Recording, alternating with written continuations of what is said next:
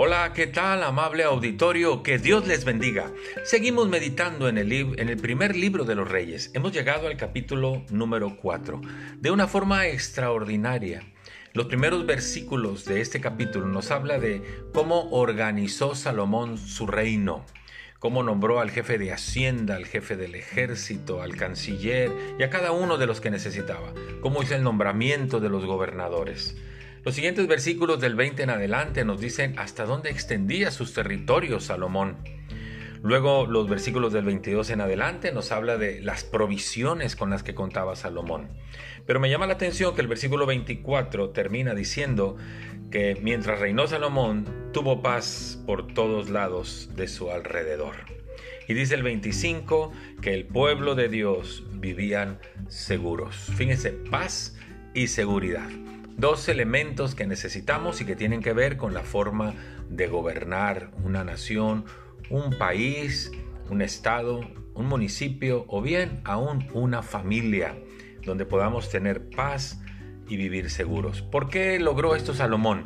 Dice el versículo 29 que Dios dio a Salomón sabiduría y prudencia muy grandes y anchura de corazón como la arena que está a la orilla del mar. Dice el 30 que era mayor la sabiduría de Salomón que la de todos los orientales y la de todos los egipcios. Dice el versículo 31 que aún fue más sabio que todos los hombres. Y dice el 34, y para oír la sabiduría de Salomón, venían de todos los pueblos, de todos los reyes de la tierra, a donde había llegado la fama de su sabiduría. Sabiduría fue lo que pidió Salomón a Dios, y Dios le dio entendimiento y sabiduría más que cualquier otro. Guardando las distancias, usted y yo también podemos tener sabiduría. No creo que podamos llegar a tener la sabiduría de Salomón, pero dice la palabra del Señor, si alguno tiene falta de sabiduría, pídala a Dios.